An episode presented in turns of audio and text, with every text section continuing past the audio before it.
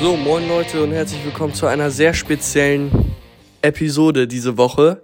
Letzte Woche der Kanada GP, nächste Woche erst Silverstone und deswegen, wie angekündigt auf Social Media, hören heute die sehr, äh, die Special-Episode zu allen Verträgen in der Formel 1 sowie neuen äh, Regelungen der FIA bezüglich des Porpoisings. Ähm, viel Spaß und moin Leo.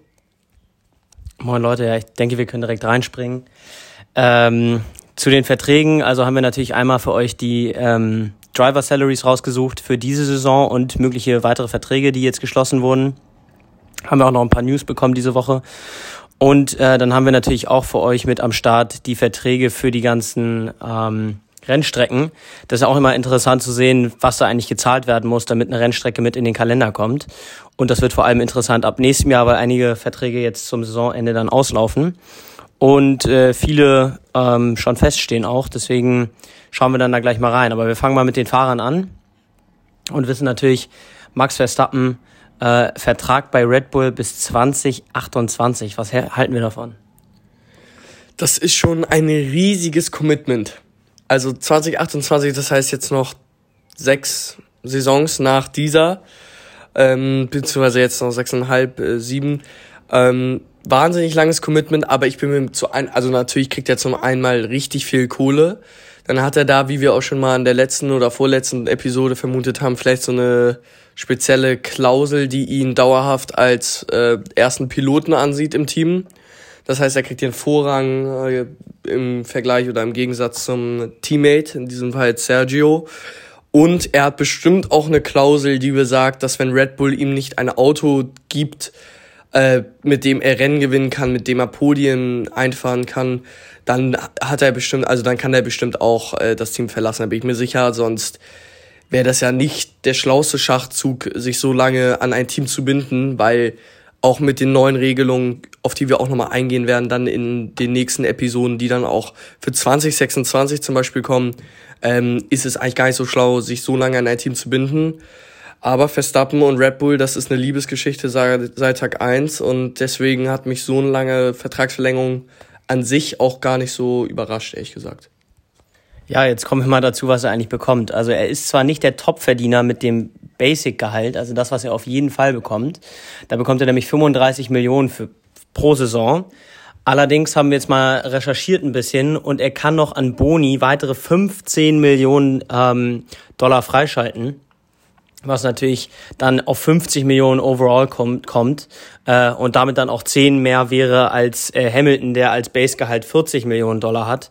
Ähm, allerdings nur bis 2023, wobei Toto jetzt auch diese Woche gesagt hat, er ist da sehr positiv gestimmt, ähm, was die Vertragssituation von Hamilton über die Saison 2023 ähm, hinaus angeht. Äh, dann können wir mal weitermachen. Also Hamilton Topverdiener 40, Verstappen 35 mit 15 äh, ähm, weiteren Potenzial. Äh, Alonso bei Alpine ganze 20. Hättest du das erwartet? Ja, das denkt man vielleicht nicht, weil Alonso jetzt ähm, zwar sehr gut fährt, aber ja jetzt also nicht vorne mitfährt und eigentlich ähm, die, die vorne mitfahren, kriegen am meisten.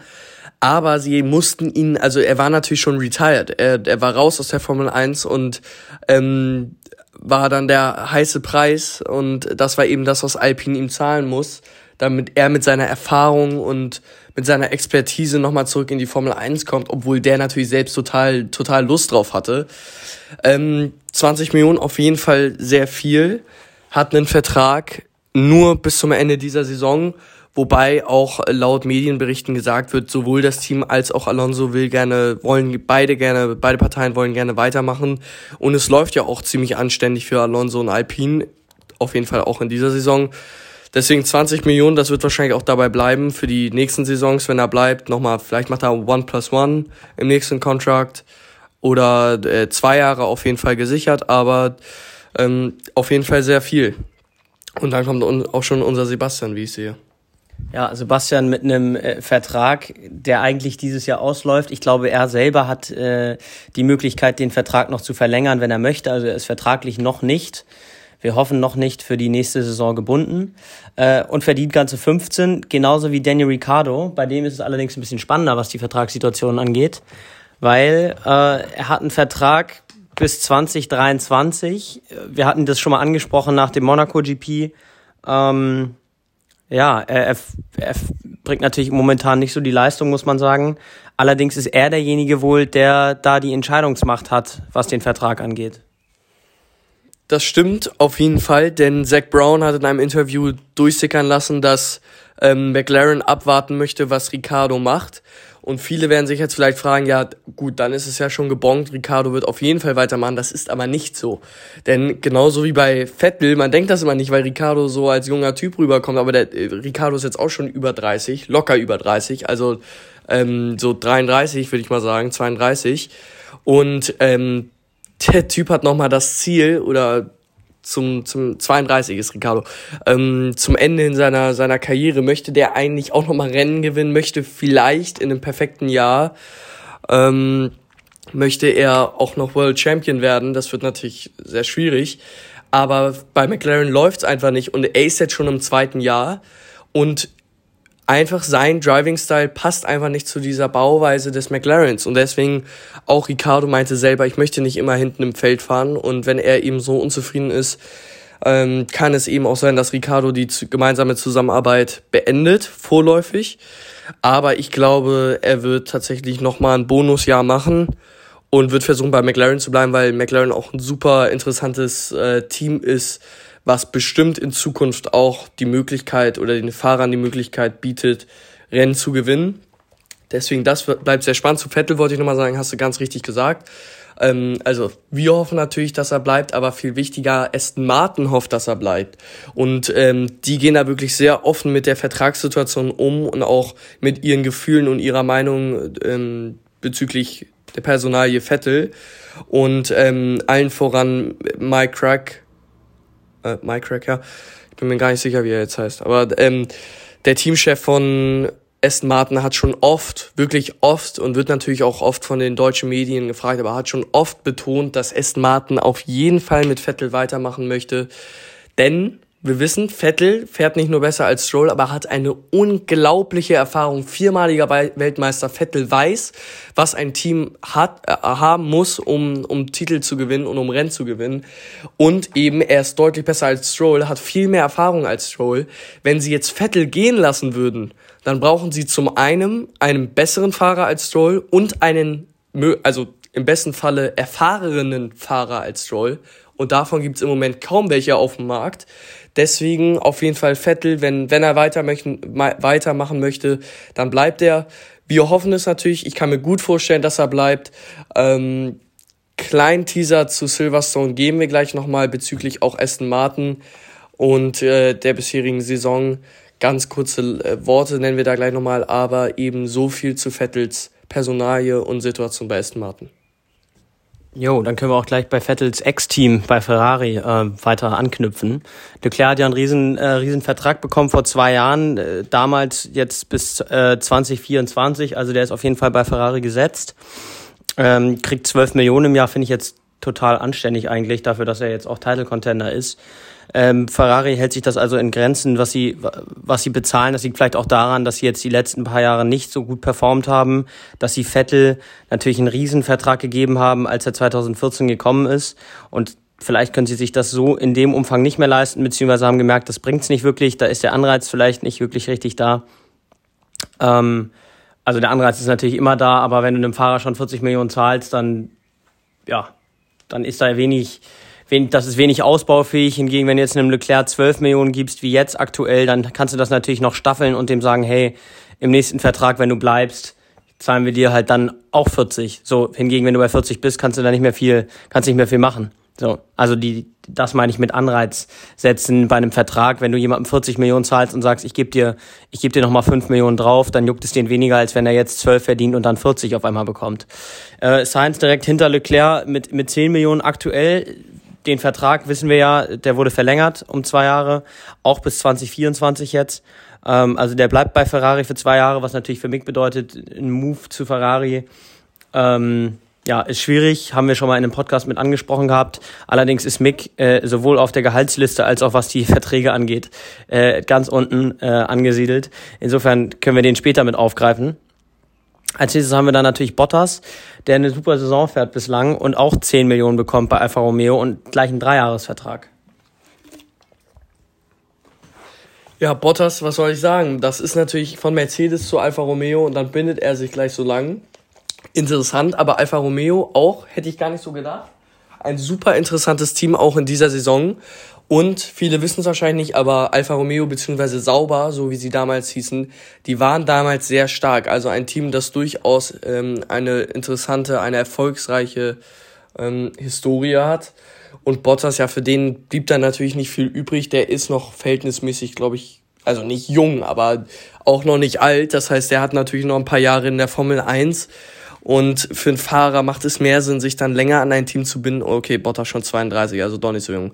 Aber ähm, für Fahrer macht es einfach mehr Sinn, sich dann länger an ein Team zu binden, mit, bei dem man sich dann wirklich eingrooven kann. Und ähm, Bottas fühlt sich ja auch pudelwohl und hat ja auch selber gesagt, es ist ein ganz neues äh, Gefühl. Er ist der Teamleader im Team ähm, der Nummer 1 Fahrer, viel mehr wird auf ihn geachtet, viel mehr wird beim Auto auch auf ihn abgestimmt und äh, deswegen macht das natürlich auch Sinn für Bottas, ähm, auch da längerfristig zu bleiben. Drei Jahre meintest du ja jetzt.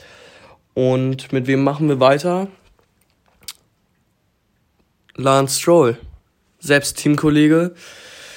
Ja, da ist natürlich die Situation, Stroll performt nicht, aber wird wahrscheinlich auch nicht rausgehauen, hat aber auch nur ein Vertrag bis 2023, soweit ich weiß. Ähm, aber wir wissen ja, Lance Strolls Vater gehört Aston Martin, beziehungsweise das Aston Martin Formel 1 Team. Und deswegen ist es da sehr, sehr unwahrscheinlich, dass er rausgehauen wird, auch wenn er nicht performt. Denn Lawrence Stroll, der Vater von Lance, der hat, der hat alles dem Kind äh, geboten in der Formel 1 und hat ja Aston Martin auch überhaupt gekauft, um Lance da ein neues Team zu bieten. Deswegen ist es eher unwahrscheinlich, dass er da seinen eigenen Sohn raushauen wird. Ja, also man sieht jetzt hier auch, der verdient 10 Millionen im Jahr. Das ist natürlich linke Tasche, rechte Tasche. Also der Vater bezahlt und der Sohn bekommt so ungefähr. Ähm, auf der anderen Seite, wie du schon gesagt hast, der wird nicht rausfliegen. Also wir haben schon gesehen, als sie Vettel geholt haben, äh, Ende 2020, ähm, Sergio Perez hat deutlich besser performt, ja, hat einen Sieg geholt fürs Team, hat ein Podium geholt, äh, also deutlich bessere Performance bei ähnlichem Gehalt wahrscheinlich. Und Perez hatte dann Glück, dass er von Red Bull einen Seat bekommen hat. Aber wenn du rein nach der Performance gehst, dann hätten, war natürlich Perez eigentlich der Bessere im Team gewesen dann, wenn sie dazu Vettel geholt hätten, wäre das natürlich auch ein super starkes Line-up gewesen. Jetzt haben wir gesehen, wie sich Perez entwickelt hat. Das lag wahrscheinlich auch daran, dass er den Schritt zu Red Bull gemacht hat, dass er den extra Druck hatte, dass er die Chance bekommen hat, sich nochmal zu zeigen. Aber rein performancemäßig ähm, war Perez natürlich besser als, als Stroll, ist auch weiterhin besser als Stroll. Und äh, Stroll ist da oben in der oberen Hälfte der, der Vertragssituation beziehungsweise der Gehälter. Auch, das sieht natürlich auch daran, dass der Vater das, das Team hat. so. Perez, wo wir gerade von ihm sprechen, ist dann übrigens der nächste, der jetzt auch gerade einen neuen Vertrag bekommen hat für die weiteren zwei Jahre, 2024. Acht Millionen im Jahr, finde ich, ist solide, müssen wir gar nicht groß drüber reden. Allerdings muss man natürlich wissen, dadurch ist die Tür für Gasly wieder zu, den Step wieder hoch ins erste Team zu machen. Der hat jetzt auch gerade den Neuigkeiten, äh, den ein Jahr, ein weiteres Jahr äh, unterschrieben, für ein weiteres Jahr unterschrieben bei Alpha Tauri. Ziemlich interessanter Schritt. Wahrscheinlich also weil Red Bull hat ja jetzt längerfristig mit Perez verlängert, also ich glaube bis 2024. Ähm, das heißt, auch nächstes Jahr wird aller Voraussicht nach, wenn Perez so weitermacht, der zieht bei Red Bull nicht frei, denn Max Verstappen bleibt natürlich auch. Gasly denkt aber vielleicht, Alpha Tauri ist für den Moment jetzt in der Karriere der beste Schritt, obwohl er selbst im Interview meinte, er fühlt sich bereit für den nächsten Schritt in ein besseres Team. Aber vielleicht will er einfach abwarten. Ja, es ist ja klar, die Situation mit McLaren. Äh, Gasly wurde oft mit McLaren äh, in Verbindung gebracht. Aber vielleicht weiß er auch schon mehr hinter den Kulissen und weiß, dass Danny Ricciardo noch ein Jahr weitermacht. Und ähm, im Moment auch wirklich viel mehr ist auch im Moment nicht offen. Vielleicht will er nicht zu Aston Martin, weil es bei denen auch nicht gut läuft, aber denkt auch, dass Sebastian weitermacht. Also sehr interessant, was in den nächsten Wochen passiert. Personalie Ricardo, Personalie Vettel, die werden viel entscheiden auf dem Driver, Drivers Market. Aber klar ist, Gasly ist jetzt auch ähm, nicht mehr, nicht mehr äh, frei für andere Teams, also ist gebunden. Chancen erhöhen sich, dass Vettel und Danny bleiben. Ja, schön wär's, würde mich auf jeden Fall freuen. Ähm, von Danny haben wir schon geredet. Lando Norris steht jetzt hier bei, bei einer Quelle, die ich gefunden habe, mit 5 Millionen für seinen neuen Vertrag drin. Äh, bis 2025 ist er bei McLaren drin. Und äh, das ist natürlich deutlich mehr. Also da ist, glaube ich, die Information, die ich hier auf der Website sehe, nicht richtig. Ja, also JD zeigt mir hier gerade an 15. Ich habe sogar auch 20 gesehen. Ähm, also ich glaube, dass der da auch mit zu den Top 5 Verdienern gehört. Ähm, ja, also Alonso steht hier auch mit 20 drin, noch für diese Saison. Ich glaube, dass Norris da auch mit drin ist. Damit wäre er unter den Top 4 Verdienern, den Top 5 Verdienern auf jeden Fall. Und äh, also mit 5, äh, 5 Millionen ist er hier nicht.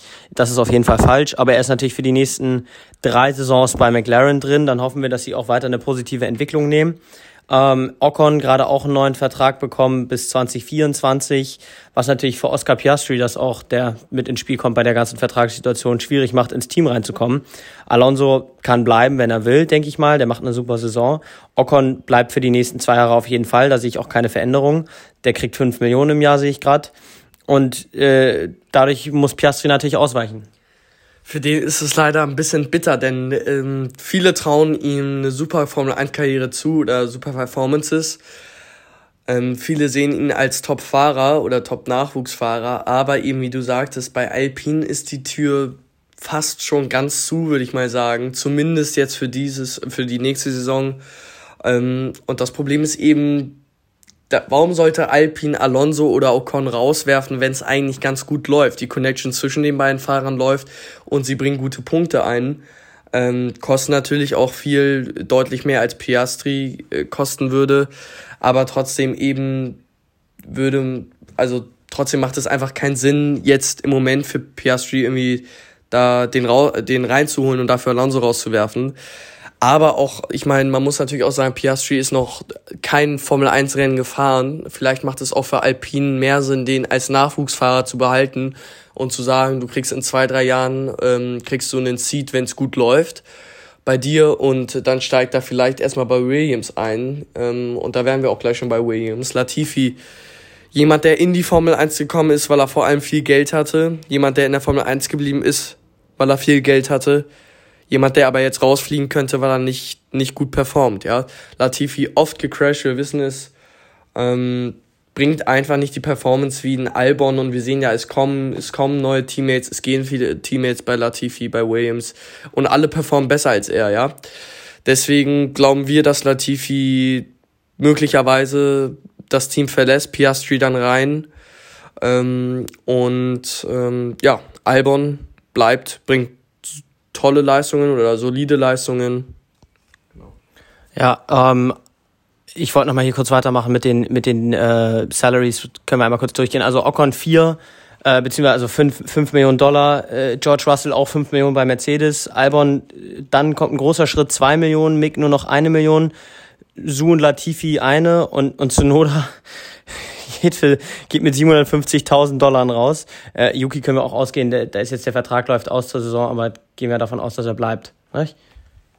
Auf jeden Fall, Yuki mit tollen Performances dieses Jahr, die werden bestimmt nochmal mindestens ein Jahr verlängern. Und ähm, genau, ich glaube, wir haben alle abgehakt, oder? So viel schon mal zur Vertragsverlängerung. Es bleibt spannend, wenn sich Neues tut. Ich glaube jetzt nicht, dass wir nochmal eine extra Episode machen zu den Vertragssituationen, aber natürlich immer bei den News sind wir immer dabei. So, und jetzt zu der neuen Bouncing bzw. Porpoising-Regelung. Dazu auch haben wir bereits in der Episode alles erklärt, was man dazu wissen muss. Die Autos bewegen sich vor allem auf den Geraden äh, rauf und runter, also hoch und runter. Und äh, die FIA musste jetzt handeln, denn es wurde gesagt, dass die Fahrer bzw. die Gesundheit der Fahrer auf dem Spiel steht. Ähm, und vor allem bei Hamilton haben wir ja auch schon angesprochen, haben wir oft nach den, nach den Rennen gesehen, wie der sich den Rücken gehalten hat und äh, total in die Schmerzen, also total Schmerzen hatte. Deswegen die FIA hat, hat gehandelt und meinte, die Teams müssen die Autos jetzt so umstellen, so umbauen, dass dieses Porpoising keine gesundheitliche Gefahren mehr für die Fahrer darstellen. Und das wird natürlich super interessant, denn die Teams wollen die Autos so möglich, wie, so weit wie möglich ähm, unten am Boden halten. Also ein sehr geringer Abstand zwischen Boden und Unterplatte des Autos. Aber jetzt sind eben manche Teams, unter anderem zum Beispiel Mercedes, dazu gezwungen, die Autos höher zu stellen und dadurch verlieren sie super viel Performance, beziehungsweise mehrere Zehntel. Und natürlich Mercedes eins der Teams, die mögliche Verlierer dieser neuen, ähm, dieser neuen Regelung der FIA sind. Ähm, das lässt sich jetzt noch alles abwarten. Ich glaube, für Sil Silverstone muss dann schon, müssen dann schon Abstimmungen getroffen werden. Die FIA hat viele Daten über den Kanada GP gesammelt, hat sich angeguckt, welches Teams, welche Teams sind davon sehr betroffen, welche weniger. Und ähm, wir können ja ein paar Teams durchgehen und mal sagen, wer mögliche Gewinner sind, welche also noch, nee, also welche kaum von Porpoising derzeit betroffen sind, welche viel mehr von Porpoising betroffen sind und dadurch dann eben die Verlierer. Mach du mal weiter. Ja, ich gehe mal kurz auf die ersten zwei ein. Also Red Bull wenig, also auf jeden Fall ein Gewinner, könnte man sagen. Ähm, hatten nicht viele Probleme. Ähm, Red Bull ist da auch relativ äh, confident, dass es da auch nicht weiter Probleme geben wird. Ähm, die sind da echt in einer guten Situation. Der direkte, der direkte Konkurrent quasi Ferrari hingegen, hingegen hat echt ähm, Probleme. Also Carlos Sainz hat sich da öfters auch beschwert. Ähm, müssen wir mal sehen, wie es weitergeht. Nächster Gewinner wäre Aston Martin, die äh, natürlich äh, ja das Auto ähnlich haben wie Red Bull eingestellt. Ähm, die auch damit wenig Probleme haben und Aston Martin bringt ja auch ein neues, äh, neues ähm, Update mit jetzt für Silverstone. Bleibt sehr spannend. Der Teamchef Mike Crack hat es angekündigt. Ein beachtliches Update kommt für den Aston Martin nächste Woche und muss aber auch die Race Pace dann erhöhen. In Kanada lief es nicht so gut darauf, aber dann auch in der nächsten Episode mehr. Und ein weiterer Loser, ähm, Mercedes, die hatten, die waren ja das Team mit den größten Problemen, vor allem dann in Baku mit der ganz lang, mit der ganz langen Gerade und Hamilton mit total vielen Schmerzen das bleibt spannend zu sehen. Die anderen Teams kann man da, ja, ist vielleicht ein bisschen schwieriger zu sagen bei den anderen Teams. Ich sehe Alpine auch als möglichen Gewinner. Ich glaube auch nicht, dass die sehr viele Probleme hatten. Andere Teams vielleicht eher mehr. Es bleibt sehr spannend zu sehen. Das könnte auf jeden Fall die Rangliste der Teams nochmal ein bisschen ähm, durcheinanderwirbeln. Aston Martin vielleicht dann in Zukunft in der Top 4, Top 5. Mercedes dafür vielleicht ähm, kämpft nur noch am Ende des Mittelfelds mit. Es bleibt sehr spannend zu sehen, ja. Also so eine Regelung in der Mitte der Saison jetzt, wie wir sie dieses Jahr gesehen haben, ähm, das hatten wir nicht oft in der Vergangenheit. Und es bleibt sehr spannend zu sehen, welche Teams da mit neuen Innovationen ankommen und äh, welche sich was Schönes einfallen lassen. So viel ist auf jeden Fall schon mal zu diesem Thema zu sagen. Ja, zu guter Letzt ähm, wollen wir natürlich jetzt noch einmal kurz auf die Strecken eingehen, die nach dieser Saison keinen Vertrag mehr haben.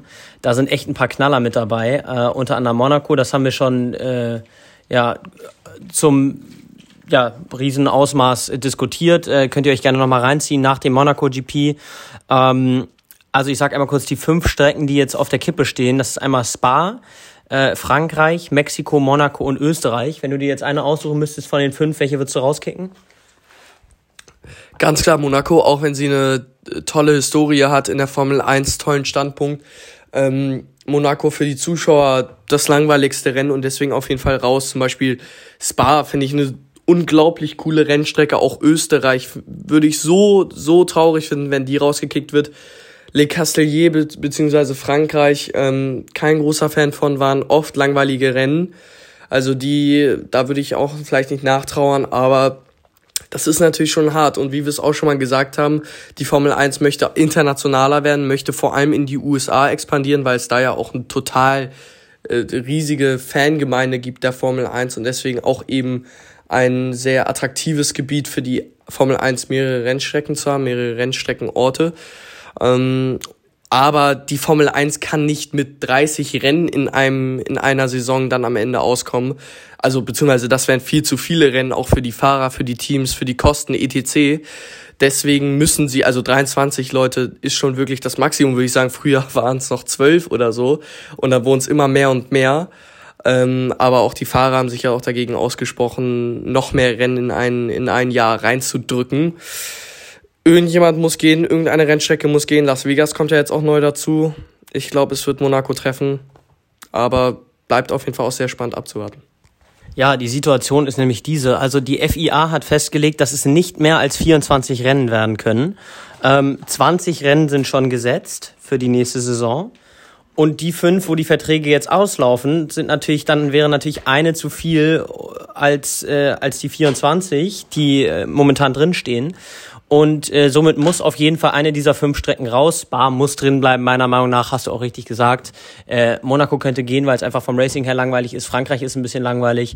Der Rest muss auf jeden Fall bleiben. Und ich gehe jetzt noch einmal kurz äh, darauf ein, wie viel die Veranstaltungsgebühr ist äh, für die verschiedenen Strecken, dass ihr auch mal ein Gefühl dafür bekommt. Ähm, das wird natürlich alles von der Liberty Media ähm, ausgehandelt. Also es fängt an bei Monaco, die bis äh, zu diesem Jahr 15 Millionen Dollar pro Jahr gezahlt haben. Äh, geht dann weiter über 20 zum Beispiel in Imola, äh, 22 für Frankreich, ähm, 22 für Spa.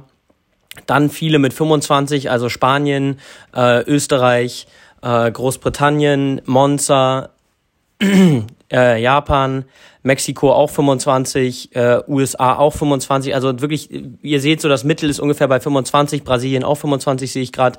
Dann geht's ein bisschen höher, 30 Millionen für Kanada, GP, den wir jetzt gerade hatten. Niederlande 32 ist aber auch neu dazugekommen.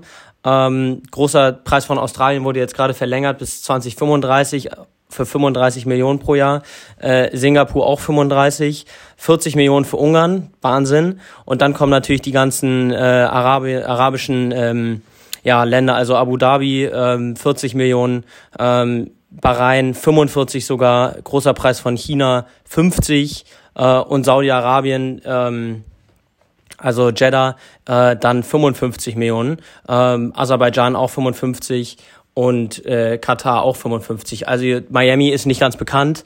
Ähm, Las Vegas wissen wir jetzt auch nicht ganz genau, was es, was es dann ab nächstem Jahr kosten soll. Aber ihr seht, äh, wie die Staffelung da ungefähr ist. Wir bleiben auf jeden Fall gespannt, ähm, wie es da weitergeht. Äh, halten euch natürlich auf dem Laufenden und dann würde ich sagen, war's das mit unserer ähm, Sonderfolge. JJ wollte vielleicht noch mal kurz äh, zwei, drei Takte sagen.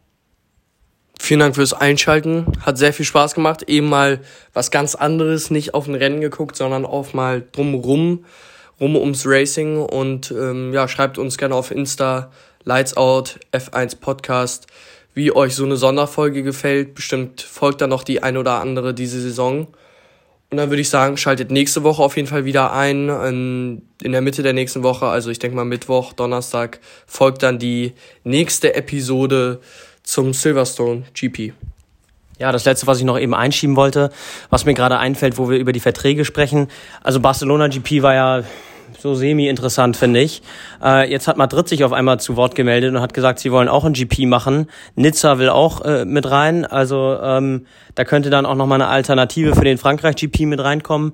Wir bleiben äh, natürlich weiterhin äh, gespannt. Ähm, ja, halten euch auf dem Laufenden. Äh, hört euch, äh, hört mal bei, bei Instagram rein, ähm, at lightsoutf1 Podcast.